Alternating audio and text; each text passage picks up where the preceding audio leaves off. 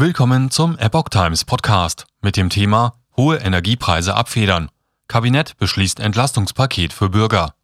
Ein Artikel von Epoch Times vom 27. April 2022. Die Energiepreise sind hierzulande wegen des Ukraine-Kriegs stark gestiegen. Die Regierung senkt daher unter anderem die Energiesteuer, erhöht das Kindergeld und führt einen einmaligen ÖPNV-Rabatt ein. Das Bundeskabinett hat wegen der stark gestiegenen Energiepreise am Mittwoch ein milliardenschweres Entlastungspaket für die Bürger beschlossen. Unter anderem soll die Energiesteuer auf Kraftstoffe befristet für drei Monate gesenkt werden.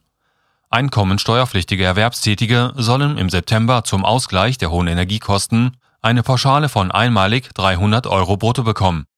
Das Kindergeld soll einmalig um 100 Euro pro Kind angehoben werden. Ab Juni soll außerdem bundesweit für drei Monate ein 9-Euro-Monatsticket im Nah- und Regionalverkehr gelten.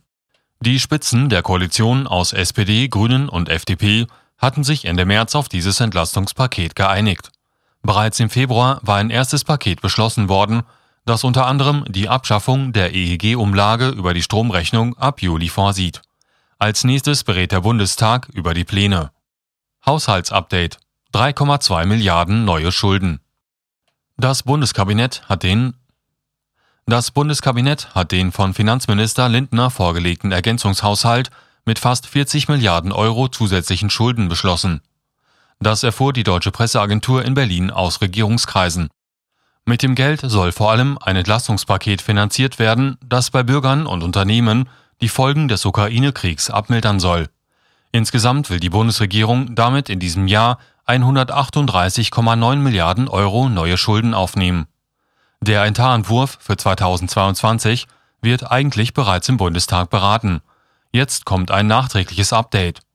Berücksichtigt sind nun unter anderem Kosten für die Aufnahme von Flüchtlingen aus der Ukraine, die geplante Senkung der Energiesteuer auf Sprit und die Energiepreispauschale von 300 Euro für einkommensteuerpflichtige Beschäftigte. Außerdem sind 5 Milliarden Euro für Wirtschaftshilfen und 1,45 Milliarden Euro für humanitäre Hilfe vorgesehen